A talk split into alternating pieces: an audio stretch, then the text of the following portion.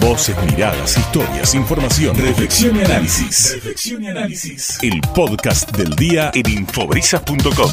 Realmente hemos hablado muchísimo de todo lo que refiere a la conducta social, a cómo somos como individuos funcionando justamente eh, dentro de una sociedad, a los controles que hay que ejercer, a las sanciones, y lo hemos hecho desde, eh, desde diferentes lugares, ¿no? Tratando de abordar la problemática, por ponerle un nombre, eh, desde diferentes sitios, interdisciplinariamente. Creemos humildemente que es justamente la forma en la que hay que tratar estas cuestiones para poder llevar conversaciones que además a ustedes que están escuchando la radio desde sus casas también le puedan dejar algo, eh, pensar en voz alta, dialogar y que pueda eh, sembrar un poquito la semilla, aunque sea de la duda, ¿no? Para empezar a saber cómo podemos hacer para comportarnos un poco mejor. Y en este caso voy a saludar a la doctora Natalia Andrea Mesineo. Ella es abogada, es operadora en psicología social, mediadora, bueno, formadora de mediadores del Ministerio de Justicia de la Nación, eh, entre otras cosas que puedo decir de Natalia que está en línea para charlar con nosotros. Un gusto saludarte. Buen día. Hola, ¿qué tal? Buen día, ¿cómo están? Muy bien, muchas gracias por atendernos, doctora. No, bueno, por favor. La verdad, tengo acá delante mío las, las 13 páginas, ¿no? Que de alguna manera resumen un poco, además, eh, esta diploma de extensión que se va a estar realizando, una diplomatura en prácticas sociocomunitarias. ¿Tengo bien el nombre? ¿Se llama de esa manera?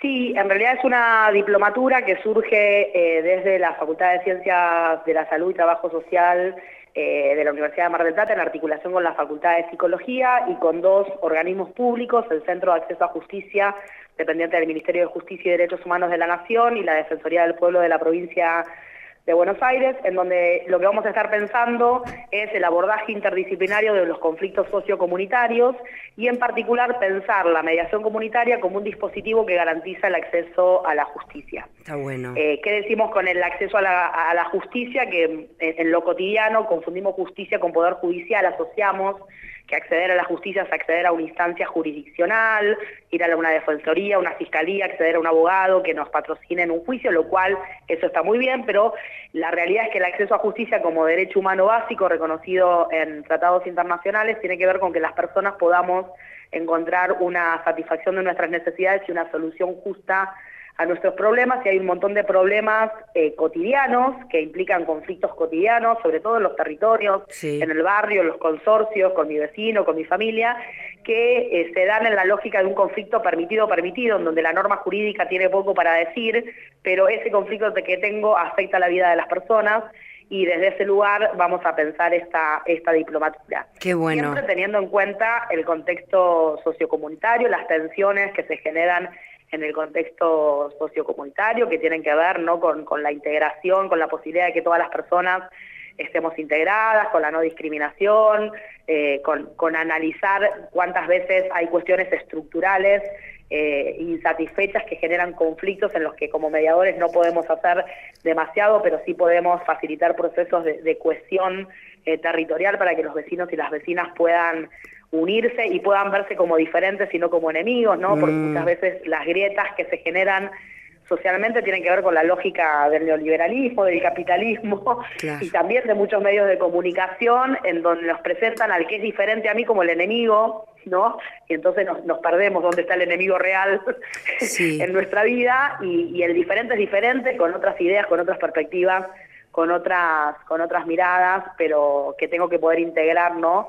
Eh, para poder convivir. Sí, me, me, gusta esto que decís, ¿no? De que, mm, y, cómo lo explicas, de que hablar de una mediación y de algunos conflictos que se pueden llevar hacia una instancia que roza la justicia no significa que uno eh, se está metiendo de lleno en una situación judicial estrictamente, ¿no? Pero me parece que es una herramienta muy importante que tenemos que conocer las personas, los ciudadanos, eh, sabiendo, a sabiendas de que existe, que podemos recurrir a ella. ¿Ante qué tipos de conflictos? Eh, Múltiples. Eh, ahora te cuento qué tipo de conflictos, pero me encanta esto que dijiste de que los ciudadanos tenemos que saber, ¿no? Y el concepto que nosotros tenemos del CAG, que es donde yo trabajo como mediadora comunitaria del Centro de Acceso a la Justicia, es que los ciudadanos, las, personas no accedemos a lo que no conocemos. Exactamente. ¿No? Y eh, generalmente no conocemos lo no hegemónico, lo hegemónico se conoce y lo hegemónico es el método adversarial de resolución de conflictos. Me peleo con el otro, mando una carta de documento, voy a tribunales, pero hay otros métodos de, de gestión de la conflictividad en donde incluso las personas asumimos el protagonismo de nuestros propios conflictos, en donde se genera un, movimiento de empoderamiento de la propia persona para entender qué le pasa con esa situación, porque el conflicto tiene un aspecto del contenido que tiene que ver con qué conflictos mediamos. Todos los conflictos que pueden darse en el territorio el que se te ocurra, medianería, animales, autos mal estacionados, uso de espacios comunes, uso de espacios públicos, problemas de convivencia, tensiones entre distintas organizaciones del mismo barrio. Eh, estamos mediando también conflictos familiares en el CAG, por ejemplo, situaciones de personas que vuelven, vienen a plantear cuestiones de régimen de comunicación, de cuotas de prestaciones alimentarias, pero cuando nosotros hablamos de conflicto, que es lo que a veces se pierde en, la instancia jurisdiccional, y nosotros no, no decimos no a la instancia jurisdiccional, por eso hablamos de métodos adecuados de resolución de conflictos. Cada conflicto tiene el método adecuado, si hay una cuestión de violencia de género, de abuso de niñas, niñas y adolescentes, de vulneración de derechos humanos, seguramente la instancia judicial es el método adecuado para resolver ese conflicto, donde un, juez imparta la ley. Pero hay un montón de, otros conflictos en donde las personas pueden ser protagonistas de la propia resolución, puedan entender cómo el conflicto los afecta en su vida, puedan entender la relación que tienen con la otra persona, con la, con la que tienen esa situación, ese problema, eh, a resolver. Hay una frase que nosotros trabajamos mucho, que viene de una de las escuelas de mediación, que el otro con el que tengo el problema no es el problema, sino es parte de la solución, pensar que el conflicto es una relación interdependiente con otros, que quizás no tenemos culpabilidad eh, en la situación en, las que no, en la que nos encontramos, pero sí podemos tener responsabilidad en la decisión que tomemos de cómo vamos a mm, transitar esa situación. Eh, entonces, bueno, son un montón de, variables ¿no? que, uno, que uno tiene que analizar eh, y cómo también poder trabajar, por eso esta mirada de abordaje interdisciplinario, eh, cómo poder trabajar también con las redes territoriales que ya existen en cada uno de los barrios de Mar del Plata, que son muy fuertes, con distintas organizaciones, con movimientos de mujeres, con movimientos sociales, con las asociaciones vecinales. Bueno, evidentemente, mm, nada, hay una, una, exacerbación ¿no? de, de, los conflictos y también me parece de una situación emocional, Natalia, ¿no? que los, los seres humanos venimos eh, potenciando, me parece que es la palabra en los últimos años, porque no es que de un día para el otro eh, se nos despertó un poco la locura y empezamos a salir a la calle un poco más locos que antes, sino que se viene eh, agravando. En términos de, de, resolver o de gestionar esta conflictividad, como vos bien decís, lamentablemente, hoy los casos llegan a eh, resoluciones malas o negativas sin antes haber pasado quizá por una instancia de diálogo como la que vos estás sugiriendo y que se debe hacer, ¿no? Sí, y justamente porque no está, no están dispuestas esas instancias de diálogo, ¿no?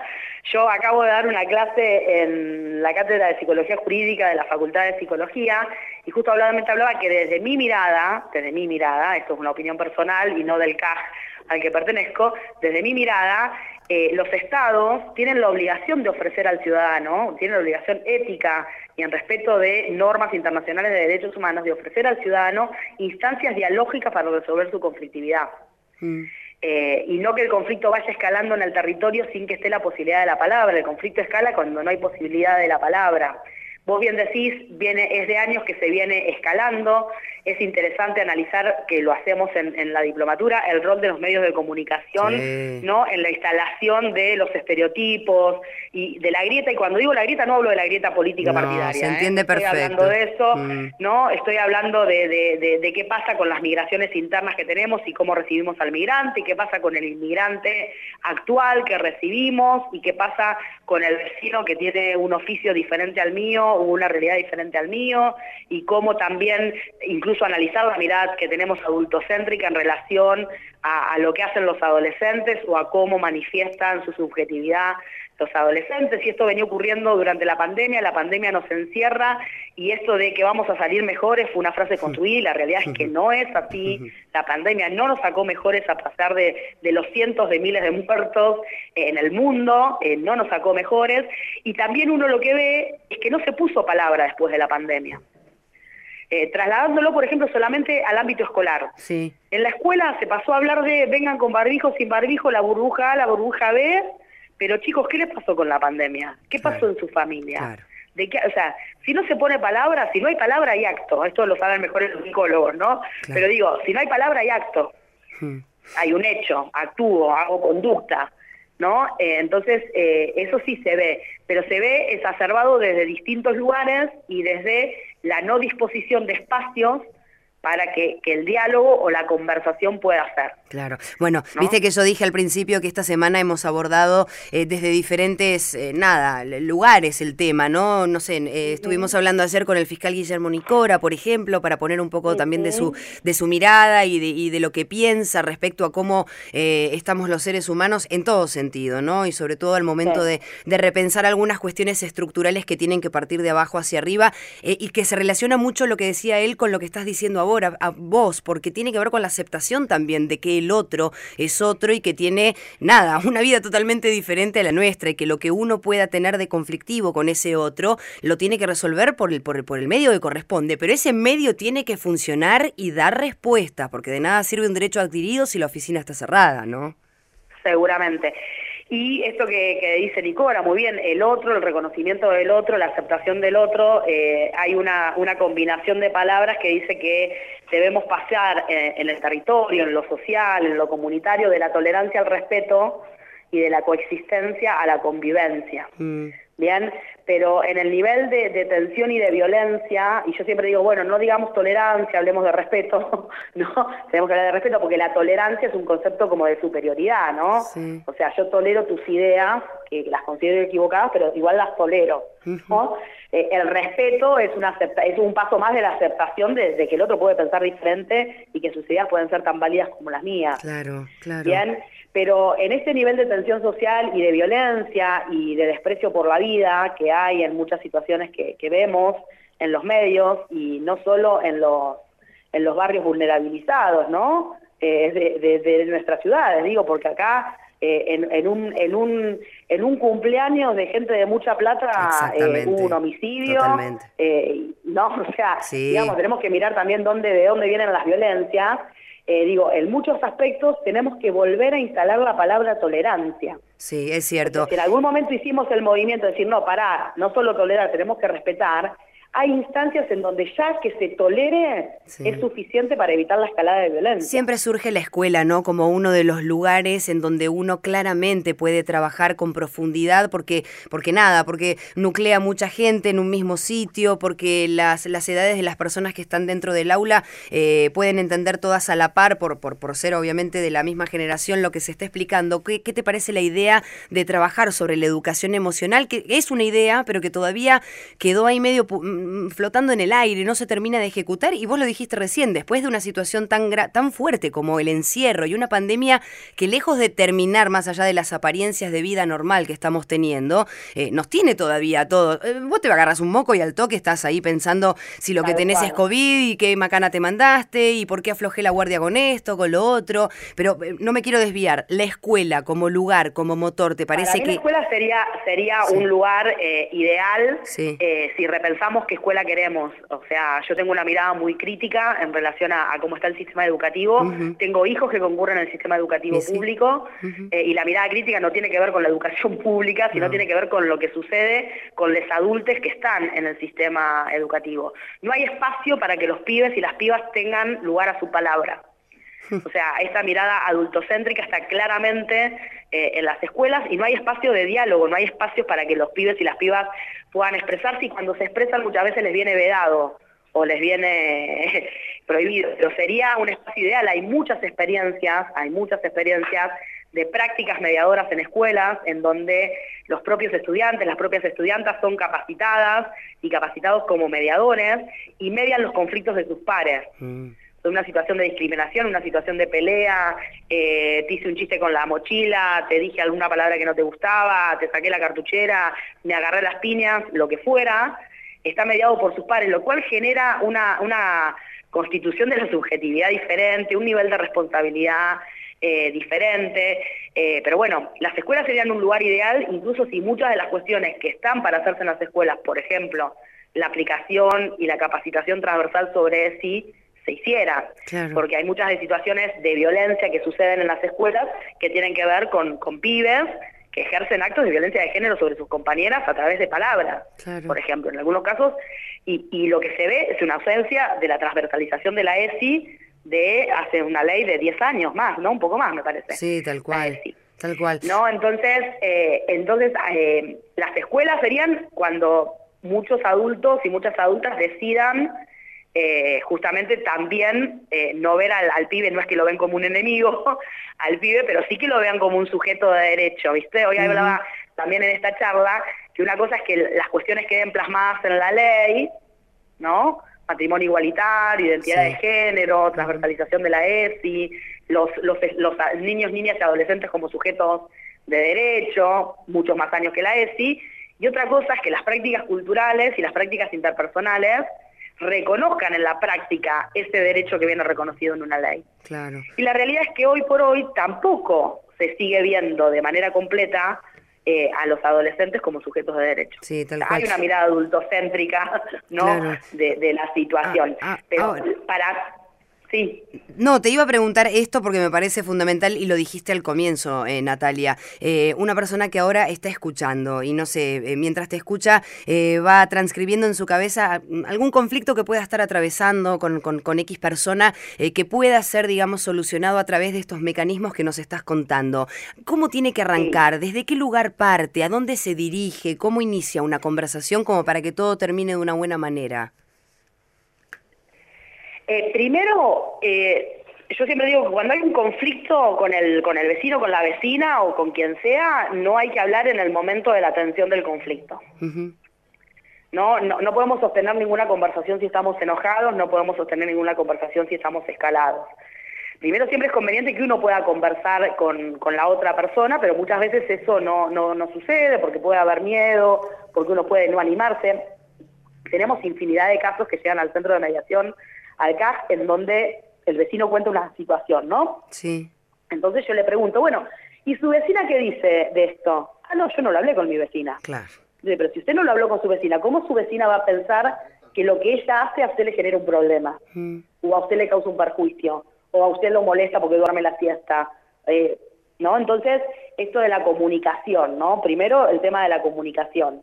Eh, y después, bueno, se puede acercar a las oficinas del CAS, que ahora estaba buscando el teléfono, pero si no, después te, la, lo paso y lo, y lo dan.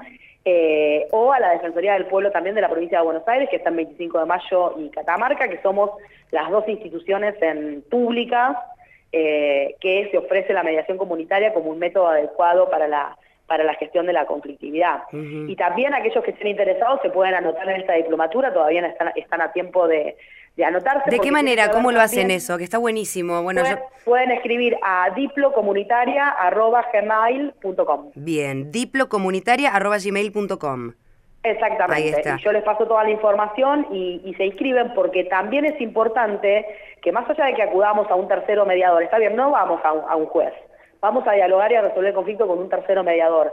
También es importante, vos hablaste algo de, inteligencia emocional o de, ¿no? De, habilidades emocionales. También es importante que, que los seres humanos podamos incorporar herramientas que nos permitan trabajar a nosotros mismos con nuestra propia conflictividad, poder reconocer, uy, mira, hmm. eh, mira, mira, mira cómo me estoy sintiendo con este conflicto. Y justamente también decía en la, en la, en la charla, el conflicto genera un montón de, de cuestiones eh, en la vida cotidiana y de, afecta a la vida cotidiana. Si vos tenés un conflicto, seguramente no vas a ir igual a tu trabajo, no vas a ser igual con tu familia, no, te vas a sentir de la misma manera. Seguramente te va a doler la panza, se la vas, le vas a echar la culpa al helado de chocolate, pero si comieras una tostada con queso blanco también te dolería la panza porque en realidad no es lo que comes, sino es el conflicto que tenés. Entonces, afecta emocionalmente, hay conflictos que porque no se interviene de manera adecuada, se extienden en el tiempo, entonces hay costos emocionales, hay costos temporales, hay costos económicos y hay costos relacionales. Hay relaciones interpersonales que se pierden por no poner la palabra en una situación bueno, y eso es lo más importante de todo, la palabra ante todo. Lo que pasa que, bueno, no, nada, como veníamos también eh, reflexionando estos días, eh, dicho todo así, todo junto, parece sencillo, pero creo que hay que empezar a trabajar eh, en los lugares en donde se abandonó el trabajo, hay que, hay que reactivarlo, y en los otros en donde se pone un esfuerzo para poder justamente tener una, una, una sociedad cada vez más sana y que ese contrato social del que siempre hablamos, que se rompió bastante, se puede empezar a enmendar, hay que trabajar fuertemente e intentar interdisciplinariamente. Natalia, eh, te convocamos para que, bueno, nada, eh, converses nuevamente con nosotros en cualquier momento, ¿eh? porque siempre está bueno y esto también suma de alguna manera, aunque sea que una sola persona pueda ponerse a pensar en cómo actúa frente al conflicto, me parece que ya ayuda y mucho.